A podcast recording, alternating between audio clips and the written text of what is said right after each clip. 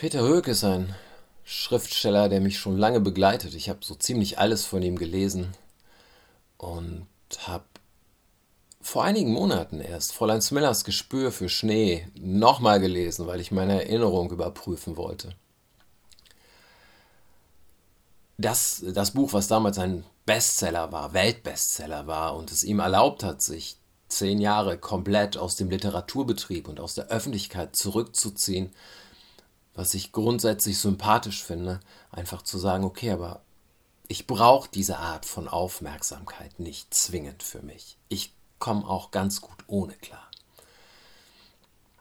Äh,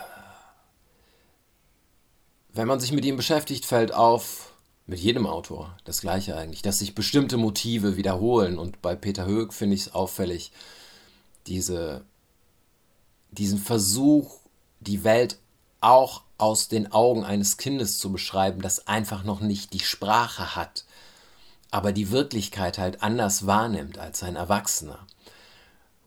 Das kommt häufig vor und auch Kinder, die sich untereinander einen Halt bieten gegen die Welt der Erwachsenen.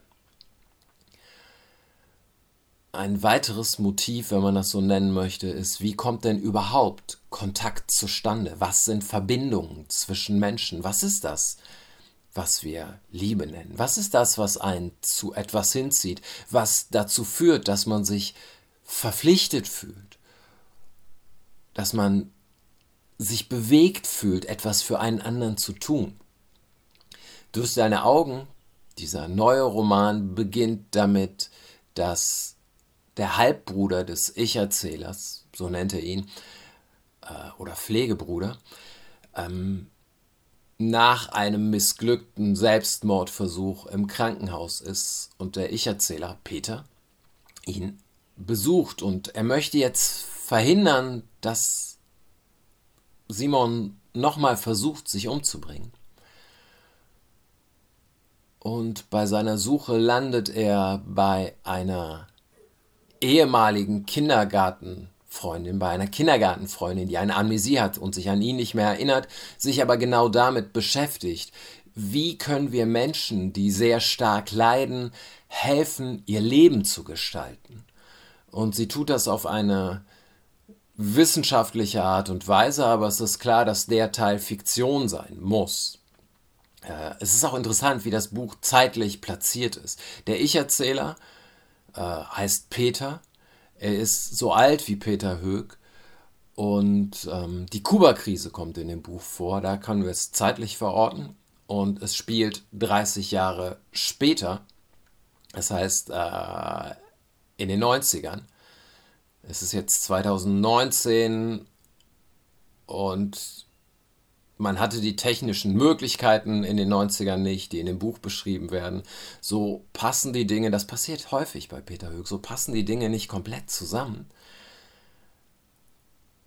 Aber er findet eine Sprache für Gesetzmäßigkeiten menschlichen Handelns und auch menschlichen Leidens. Was passiert eigentlich mit einem?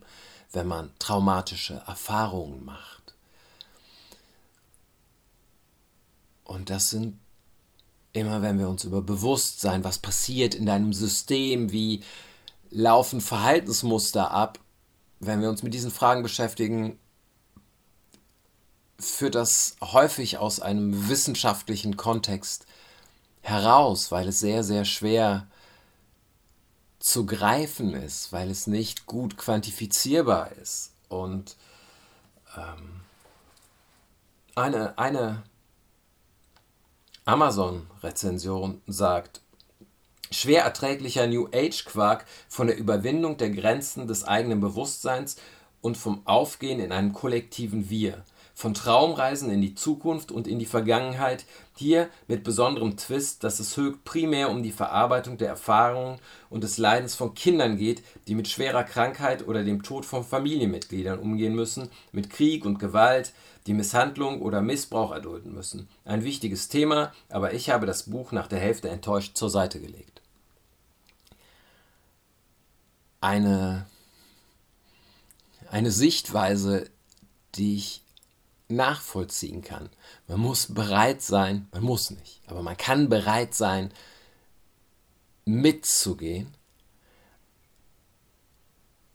Aber hätte dieser Mensch das Buch zu Ende gelesen, hätte er auch diesen Satz gefunden gegen Ende irgendwann.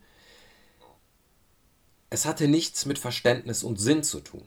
Verständnis und Sinn sind Flaschenhälse, Verengungen, und zuweilen ist die Wirklichkeit zu groß, um durch so eine Verengung schlüpfen zu können.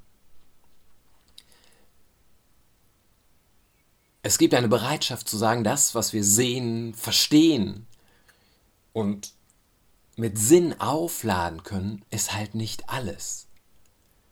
So, es gibt noch mehr. Und wenn man, wenn ein Mensch so lebt, dass er das nicht glaubt, oder sich nicht damit beschäftigen möchte, funktioniert das Buch nicht für ihn. Keine Überraschung. Aber wenn man es glaubt, ist es eine, eine sehr warme Art, so empfinde ich das, nochmal genauer hinzugucken und beim Susan-Effekt, das ich auch sehr gerne gelesen habe, dem Buch vorher, wenn ich mich nicht täusche, hatte ich Probleme damit, dass wir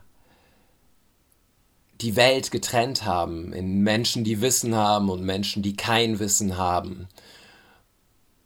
Und es hatte etwas sehr Elitäres, was mich abgestoßen hat. Wenn es diese Wirklichkeit denn gibt, dann ist sie ja für alle gleich. Und das haben wir in diesem Buch halt nicht mehr. Es ist ein sehr warmes Buch, habe ich schon gesagt, was tatsächlich ein, eine Annäherung an alle Figuren versucht, auch die, die man als erstes unsympathisch finden würde. Und das nicht mit einem schönen Ende und mit einem alles wird gut, wenn man nur das wäre irgendwie auch der, die New Age-Abteilung. Du musst nur, dann wird schon. Ähm, so ist es nicht. Glaube ich. Und so ist es auch in diesem Buch nicht. Äh, es gibt diese Tendenz bei Höck, zumindest empfinde ich das halt so, Dinge etwas zu sehr mit Bedeutung aufzuladen. Zu sehr zu versuchen, ein Muster zu erkennen. Ähm, das ist sehr häufig in diesem Buch, finde ich, wenn er über den Umgang mit seinen eigenen Kindern spricht. Aber gleichzeitig ist da halt diese Bereitschaft, einfach nochmal hinzugucken und nochmal hinzugucken und genauer hinzuschauen. Und während ich das gelesen habe, hatte ich so Momente von, ich verbringe Zeit mit meinen Kindern, aber ich schaue gar nicht richtig hin. Aber wahrscheinlich passiert einem das sehr oft. Man läuft auf so eine Art Autopilot und schaut nicht, wirklich. Und in diese Richtung kann mich das Buch bewegen. Das ist das, was Peter Höeg als Autor für mich leistet, aber was dieses Buch ganz besonders für mich geleistet hat.